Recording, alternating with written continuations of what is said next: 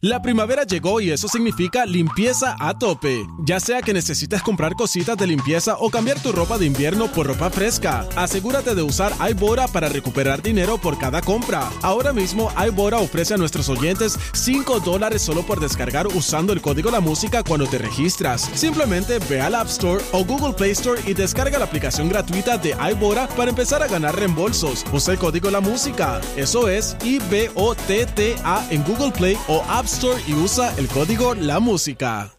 La primavera llegó y eso significa limpieza a tope. Ya sea que necesites comprar cositas de limpieza o cambiar tu ropa de invierno por ropa fresca, asegúrate de usar iBora para recuperar dinero por cada compra. Ahora mismo iBora ofrece a nuestros oyentes 5 dólares solo por descargar usando el código La Música cuando te registras. Simplemente ve al App Store o Google Play Store y descarga la aplicación gratuita de iBora para empezar a ganar reembolsos. Usa el código La Música. Eso es I-B-O-T-T-A en Google Play o App Store y usa el código La Música. La Garata, la joda en deporte. Lunes, lunes a viernes por el app La Música y el 106.995.1. La, Mega.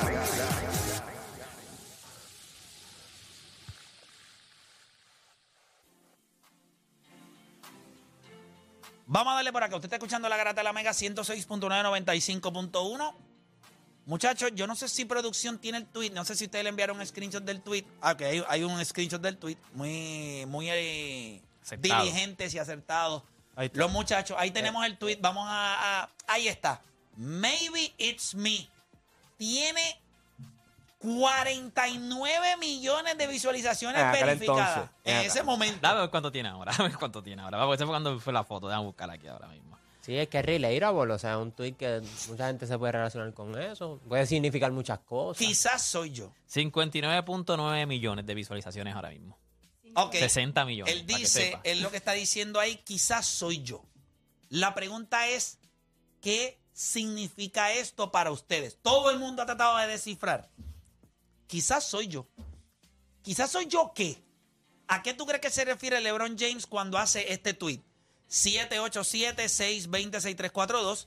787-620-6342. Me gusta siempre darle participación a la gente a través de las líneas. Si ustedes quieren participar, llaman. Si no, nosotros hablamos. Yo no tengo ningún problema en que ustedes se conviertan solamente en oyentes. Pero me gusta siempre darle la participación a los muchachos. Así que 787-620-6342. Cuando LeBron James dice It's me, todo el mundo está reaccionando. Tiene. ¿Cuántos comentarios tiene esto? Que cerca de. Mira para allá. 41 mil retweets. 41 mil retweets, 294 mil me gusta, 27 mil 600 citados. La pregunta es, ¿qué es para usted cuando LeBron James dice, maybe it's me? Quizás soy yo. ¿Qué significa eso? 41 mil me gusta, dice ahí. Ahora mismo tiene 318 mil me gusta. Sí, sí, no, entonces fue al garete. Vamos con la gente, 787-620-6342. Voy con Carlos de la calle. Carlos, Garata Mega, ¿qué significa para ti, maybe it's me, de LeBron James? Mira, muchachos, saludos. Espero se encuentren bien. Felicidades por el programa. Para eso es alusivo a la canción de Eminem y Rihanna. ¿Ok? ¿En qué sentido? Y bueno, porque hay un coro que dice, maybe it's me, maybe our relationship isn't what it seems.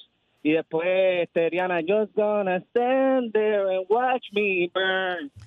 So, yo- Para mí es alusivo a esa canción. Ya tú pero- sabes. papi, Nada, pero te- muchachos, buen día. ¿Te imaginas No, no, y por ahí- tocándote las tetillas y todo? Just gonna there watch me burn. Y por ahí viene el Super Bowl, ¿me entienden? Está pompeado. Diablo, el tipo le metió. Está Diablo, pero el pompeado, tipo le está metió, ¿lo pompeado. escuchaste? Cantó. Yo- Yo te lo dije que puede Yo me significar sentí que muchas estábamos en cosas. Juventud Vibra. Me gusta la 787. creatividad. ¿Qué es eso? O en Idol, o en Idol Puerto Rico. Ay, ay, ay, ay, volviste, sí, sí. Sí, tienes que ay, darme ay. algo en mi timeline, chico. Dijiste Pero- Juventud Vibra. Juventud Vibra pasó hace como cinco años Yo atrás. llegué Lo ahí, yo llegué ahí, yo llegué a ir a verlo. O sea, no a participar, a verlo. Juventud Vibra volvió otra vez y lo hicieron. Para millennials como tú. ¿Y, ¿Y de qué se trata? Eh, ¿No sabes lo que fue? Me embuste. Te lo juro. Cuando tú no vibras, no importa. Eso era un, un show de chamaquita de Mira, escuela. de, ca- de escuela, es de Como un escuela. talent- como un talent show Como un talent show, gigantesco. pero... Está bien, maybe it's me en que el- no lo vio. En, el- en esteroide. A lo mejor son ustedes, maybe it's me. Mira, vamos con Rafa del Oeste. Rafa Garata Mega. Maybe it's me. ¿Qué significa para ti este tweet de LeBron James? Eh, bueno, bueno, para mí significan dos cosas. Pueden ser dos de la, una de las dos.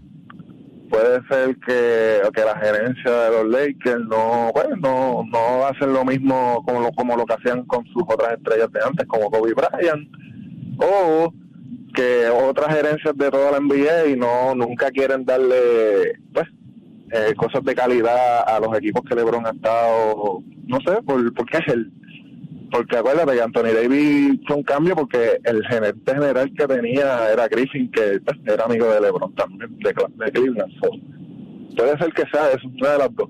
Ok, gracias por llamar. Vamos por acá con a- Antonio de Carolina. Antonio Garata Mega. Maybe it's me. ¿Qué significa para ti? Saludos, muchachos.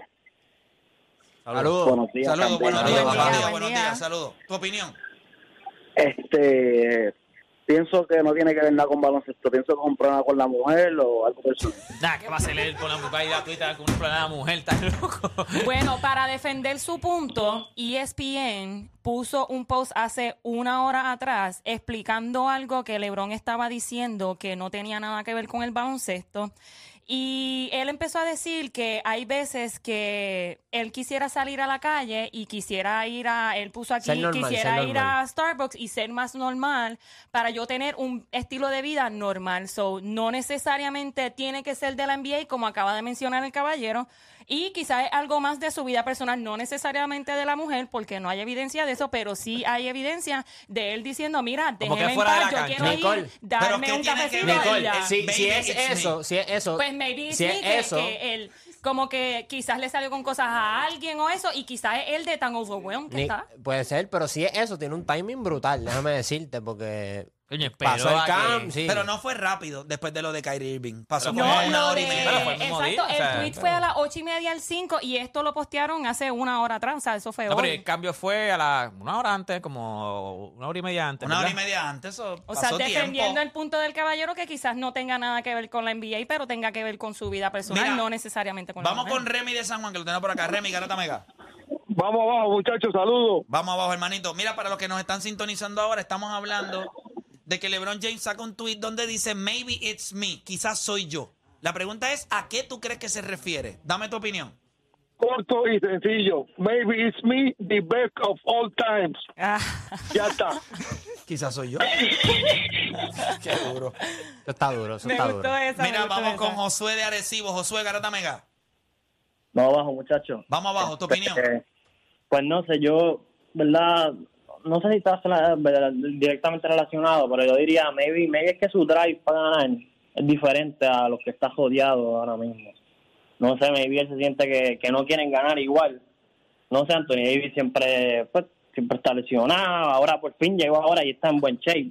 Pero los Westbrook antes salió con lo de Joseph Fun Guy, no sé si vieron ese video, Sí. que sale Y que LeBron dice- lo miró y LeBron lo vino con una cara que y a mi entender play verdad no sé de dónde tuviste eso pero ellos no querían ellos no incluyeron a Max Christie y a Austin Reeves en el trade eso quería que los Nets querían eso pero ellos no lo hicieron O sea, lo- Ah, fue oferta de Brooklyn. Lo que Ya, te estoy ya. diciendo es que ellos lo pidieron. O sea, lo- una de las cosas que pidió Brooklyn, a, a Sí, pesar de que no lo- querían negociar con los Lakers, ellos le pidieron a los Lakers a, a Matt Christie, Austin Reeves, Russell Westbrook y los Westbrook dos y los picks. dos picks de primera ronda. O sea, que ellos sí sé, a pidieron. mí que no lo ofrecieron los Lakers exacto se lo pidieron pero los, los Lakers no le ofrecieron Pero tampoco ha salido que los Lakers le hubiesen rechazado eso. O sea, en ningún lado salió. A los Lakers no hubiesen estado dispuestos a hacer Salió, el salió cambio. lo de gerente general. que Gracias dijo por que llamar. No lo voy a cambiar cuando él quería. Eso fue lo que salió. Es correcto.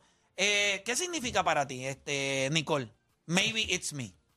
Para mí sí tiene que ver con la NBA. Este, en realidad yo pienso O sea, que a veces... que Sí, bueno, dependiendo abogaste de- el punto, dependiendo el punto del caballero. So, para mí sí tiene que ver con la NBA. Pues yo a veces pienso que si LeBron hubiese entrado a la misma vez exactamente que Michael Jordan o igual que Kobe Bryant, no después, quizás le hubiesen dado un poquito más de valor a lo que él quizás siente y necesita en el equipo. Quizás él estaba pidiendo a Kyrie Irving porque eso es lo que él siente. Ya él tiene una conexión con él y al al él no ser escuchado o no lo están tratando igual que a las otras estrellas, pues quizás, maybe it's me, pues, pues LeBron, quizás eres tú. O sea, que, que sea culpa de él. Como por ejemplo, no voy a llevar a Kyrie Irving a los Lakers porque no lo voy a juntar con LeBron. Eh, so, quizás él sea la razón. Él dijo, pues como él se va a juntar conmigo, pues quizás esa es la dupla que no quieren ver. No le quieren dar el gusto ni a LeBron ni a Kyrie. Ok, perfecto. Eh, o Dani. Yo creo que esto tiene que ver desde que él firmó la extensión. Yo creo que tú como organización de los Lakers, si lo extiendes, sabes que ahora mismo tú estás, tu, tu, tu meta va atada con su legado. Tú tienes que estar bien consciente de eso. Y obviamente él está jugando a un alto nivel y, y- y nunca, hemos, había, nunca hemos visto algo así. Es un tipo con cuanto treinta y pico años, promediando casi lo que promediaba en sus 20 años. Entonces, obviamente, pues eh, lo de los picks siempre ha sido como que ese tirijala. Y yo creo que él ve que los Lakers no han hecho como que el esfuerzo.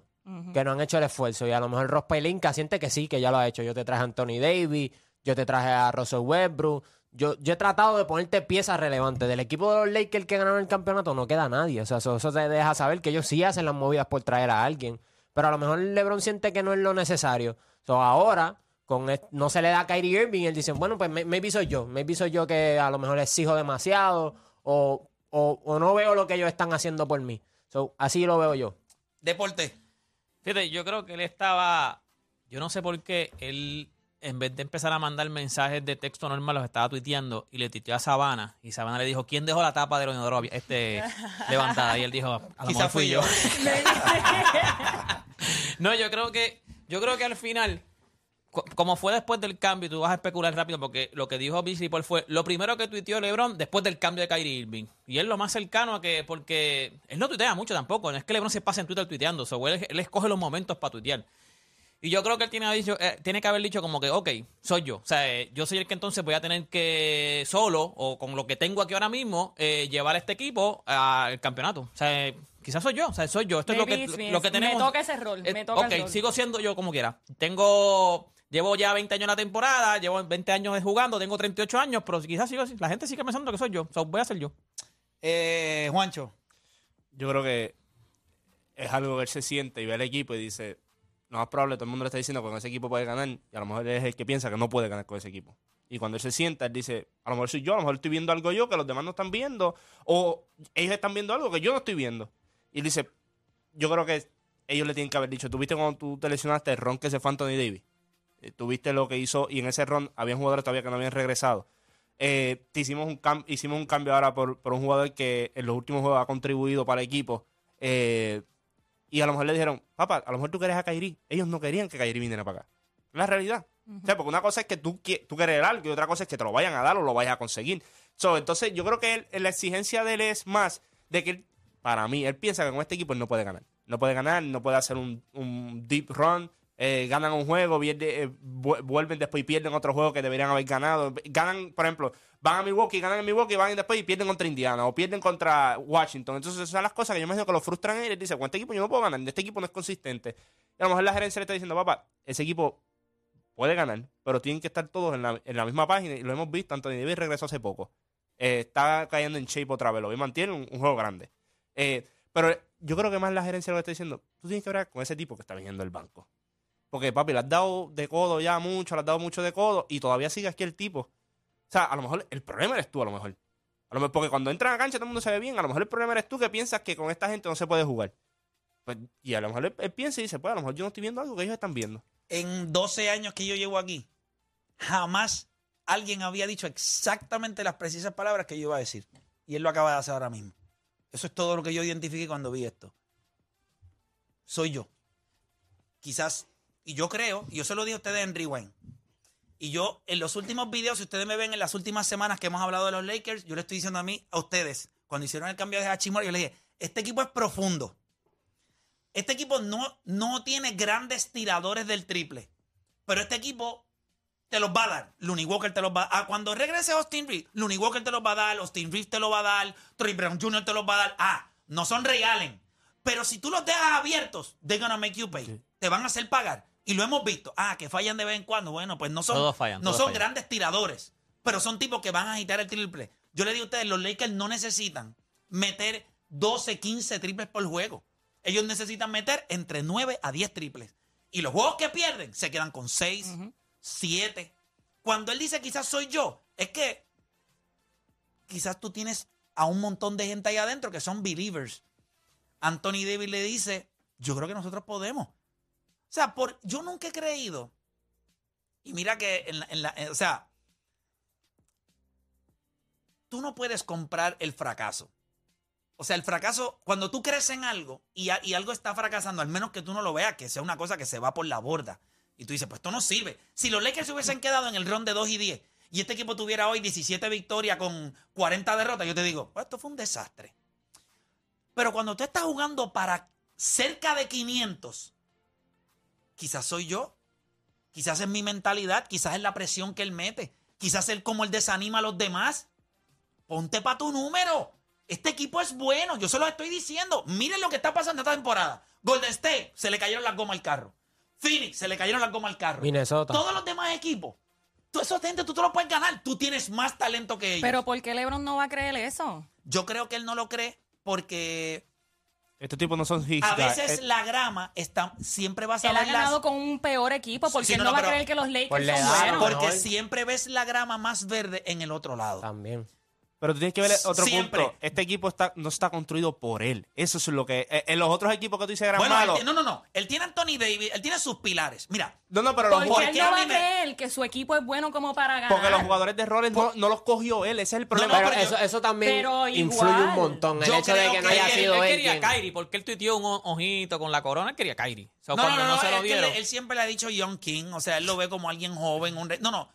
Yo creo que él sí podía creer a Kyrie Irving. Yo creo que a mí lo que no me gustaría si yo fuera Russell Westbrook es cuando le hicieron la pregunta después del juego si ese equipo Duh. mejoraría con él y él dijo, da, como claro. Eres tú el problema ahora mismo. Tu mentalidad. Yo iría a la guerra con este equipo. Claro. Yo no sé por qué, pero este equipo a mí me gusta. Y yo me voy a sentar aquí y la gente me va a decir loco, anormal, lo que ustedes quieran. Yo creo en este equipo.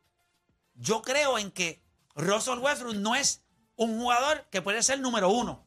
No puede ser tu número dos. Pero como número tres, no hay nadie en la liga que te pueda dar eso. Lo que él te puede dar como número tres. Yo creo que tú puedes pensar en Milwaukee, que tiene a Giannis Antetokounmpo, Chris Drew Middleton. Holiday, Chris Middleton. Y el número tres viene siendo Drew Holiday eh, y hace grandes cosas. Y yo con todo y eso pienso que Westbrook te da demasiado. Lo que pasa es que, como todo, tienes que aprender a coger las verdes por las maduras. Ahí es donde Darwin Ham se tiene que graduar como dirigente. Yo creo que ellos perdieron el último juego porque no lo usó. Por idiota. Por idiota. Es lo único que yo te voy a decir. Porque cuando tú le echas un challenge a Westbrook y le dices, ¿sabes algo? Tú cogiste a Julia Randa los otros días que te, te lleva dos o tres pulgadas, te lleva como cuatro pulgadas en estatura. Físicamente es mucho más fuerte que tú. Pero tú cogiste un challenge personal y le hiciste dos estilos en dos jugadas consecutivas. Y le roncabas y le decías, no. Pero pasó algo en el medio después de ese juego. Él borra todo lo que pasa en su Instagram. Entonces le chupas la energía. Y lo perdiste. Y lo viste en el juego. Dos veces yo vi a Westbrook mirando por otro lado y los tipos le cortaron y él no se movió. Tú no puedes coger algo y darle a una alfombra, darle batazo y no esperar que no se rompa. Tú lo tienes ahí, Westbrook. Yo iría a la guerra todos los días con Russell Westbrook. Y sí, yo soy fanático de él. Pero usted no quisiera. Si tú vas a jugar con alguien y tú tienes a Anthony Davis, tú tienes tu tipo para ir a donde él. Y tú eres una superestrella en LeBron James. Westbrook es el tipo que te va a dar cuando tú te sientes caído. Es un competidor. Él puede decir, vamos a divertirnos. Pues claro, si le tienes el dedo metido en el fundillo a todo el mundo en el equipo, está todo el mundo tenso. Todo el mundo pensando, este diablo me quiere cambiar a todo el mundo. Tienes toda la razón. Pues entonces, quizás eres tú el problema. Maybe it's me. Relájate. Tienes a Hachimura. Siéntate con Darvin Ham. Diseña un maldito plan de lo que tú quieres en cancha. Porque tú tienes pieza. ¿Quieres a Hachimura en la rotación? ¿Quieres cerrar con huevo? Pero ¿No esa es mi cerrar? pregunta. O sea, ¿cómo es posible que LeBron estando dentro de la cancha con ese equipo, todos nosotros que no estamos ni allá adentro, vemos el potencial y él no? Bueno, pero Porque- eh, ¿Por eso que tan Juancho es cierto? Porque no, son- no, porque no no son, porque no quién son, entra y quién no, porque no son his él no lo guys. él, no lo- controló. él no los, él no escogió, él no dijo Lonnie Walker, él no dijo Hachimura, él no dijo ninguno de esos jugadores. Aquí el que manda, aquí el que manda Rob es Rob. Y ese es- y el problema desde que llegaron, desde que llegó los Lakers, siempre el problema ha sido el mismo, ha sido con Rob, porque en los otros lados, bueno, y en Miami tuve el mismo problema más o menos también, Pero pero, no ha podido mandar en los Lakers. Ellos le consiguieron a Anthony Davis. Y le consiguieron a Westbrook. ya está. Ya está, yo te di tus dos estrellas. Gana con ellos y yo me voy a encargar Del equipo. de rodearte. Y yo te digo la verdad. Y te lo juro, y Dios sabe que yo no estoy mintiendo. este equipo a mí me gusta, Es bueno. me frustra. Es bueno, en Pero verdad. por eso digo, Salud, ¿cómo salud, es que a todo el mundo le gusta menos a él?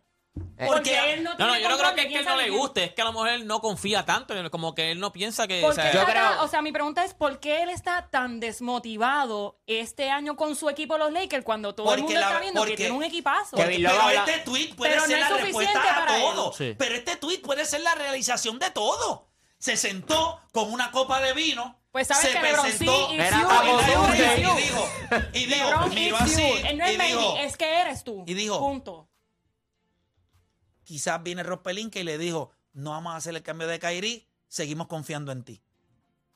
Y él miró y él dijo, bueno, pues quizás soy yo. O sea, y lo tuiteó de sincero, maybe it's me. Y la respuesta la vamos a saber en los próximos juegos. Si él se sienta, si yo fuera él, tú tienes un team meeting antes del 9. Lo único que puede, lo único que vamos a hacer, vamos a cambiar las dos porquerías de Pixie esas por algún idiota que esté disponible. No lo vamos a hacer. Estos son los tipos que yo voy a ir a la guerra. Pues en los próximos 28 juegos nosotros Y lo vamos a... yo- yo- y yo creo que hay oportunidades. O sea, Yo- el mundo no se ha acabado. Este equipo no necesita ganar 15 juegos consecutivos. Dame un ron de 6, 7 juegos. Ponte 3 juegos por encima de 500. Y después que tú logres hacer eso, 500, tú estás ya... Lo que pasa es a que- eso, y después de eso, ¿cuál es tu amenaza? Luca y Kyrie Irving. ¿Cuál es tu amenaza? Memphis. ¿Cuál es tu amenaza? Los Clippers. Sí, los Clippers pueden ser una amenaza. Los Clippers tan interesantes. Fuera de ahí, vamos a guayar. Vamos a jugar realmente. ¿Cuántos juegos realmente puede jugar Kawhi Leonard en una serie de siete juegos intensa?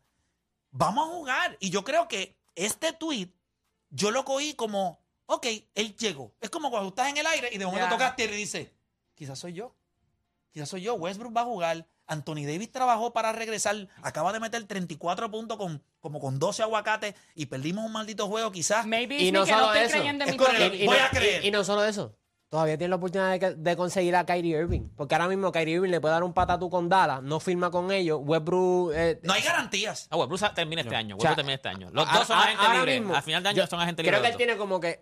El, el- es que un competidor y él quiere ganar todos los años. So, eso es excelente por parte de él. Y yo creo que eso es lo que a veces pasa. A veces te, te- te centras tanto en lo de ahora que echarte un poquito para atrás y ver lo que tiene y quién te está ayudando, pues, pues eso es lo que no está Esa es la diferencia de Tom Brady y LeBron, pero continúa. Bueno, No Es real. importa qué recibe o qué jugadores les pongas al lado a Tom Brady, Tom Brady los va, he's gonna make it happen. LeBron aparentemente necesita No, no, montarse LeBron lo para hizo. tener- LeBron lo hizo, pero tiene 38 años, pero LeBron lo hizo. Lo que pasa es que es Pues, diferente. pues Tom Brady lo hizo a los 40. Nada, sí, pero, continuamos. pero es totalmente distinto. Tom Brady lo hace solamente con la bola en el LeBron pocket ganó, y LeBron el ganó hace fútbol dos hoy años. día lo protege más que en cualquier otro momento. No me vendas a Tom Brady, yo, yo te la puedo dar, pero en, en- en la NFL eh, solamente él puede jugar hasta esta edad porque el juego ha cambiado. Y él solamente se tiene que preocupar por pasar la bola, que no es que sea fácil, es dificilísimo, pero el deporte y hay quarterbacks jugando a un alto nivel. Por ejemplo, mira, Aaron Rodgers. ¿Cuánto hay a- en la edad de LeBron a ese nivel? Es bien difícil. Sí, es bien difícil, pero, pero te entiendo, te entiendo. Pero no me gustó ahí que salpicaste un poquito de hate. Bueno, tuve yo que, sigo con mi Tuve argumento. que sacarte. Pero nada, nosotros vamos a hacer una pausa cuando regresemos. Yo les voy a hacer esta pregunta. Amanda Serrano se convierte en la primera campeona puertorriqueña, o sea, hombre o mujer, en ser indiscutible en las 126 libras. Eso no lo había logrado ningún boxeador, hombre o mujer de Puerto Rico. Ella tiene la oportunidad ahora de vengar su segunda, la segunda derrota de su carrera, que la tuvo frente a Katie Taylor. Esa segunda pelea, ¿cuán grande es?